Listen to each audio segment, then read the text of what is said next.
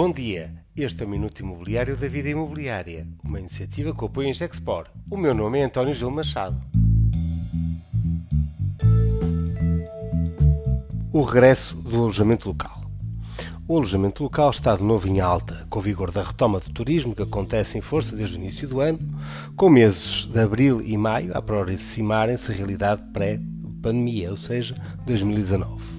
O alojamento local que regressa é mais profissional e promete ser mais sustentado, no sentido de oferecer um melhor nível de serviço a quem nos visita. Sem ter dados a sustentar esta afirmação, mas o sentimento é que as empresas de gestão local profissionalizaram-se e têm hoje uma cota de mercado crescente.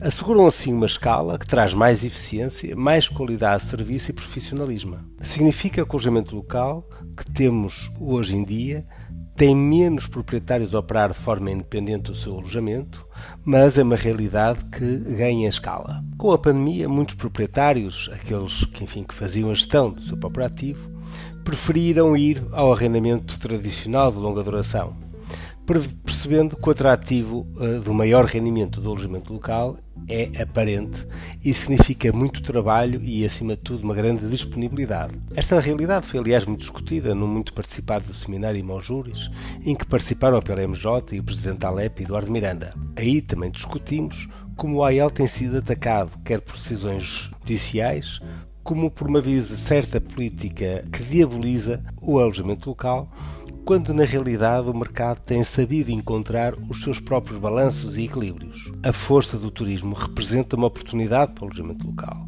que está a conseguir se qualificar e a praticar níveis de preço como nunca atingiu.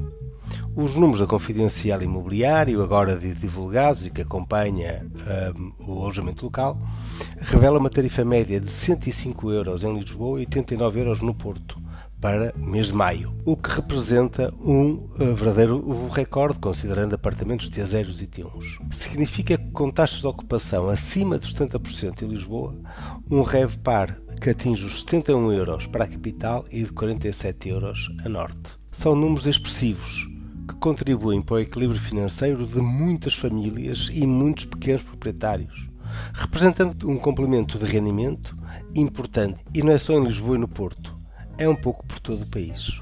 É uma miopia grande dos que nos governam ter uma atitude sistemática contra o alojamento local, sendo que esta é uma indústria que se profissionaliza, organiza e gera mais valor para a economia e para milhares de famílias. Este é o Minuto da Vida Imobiliária conta, como sempre, com o apoio Ingexport.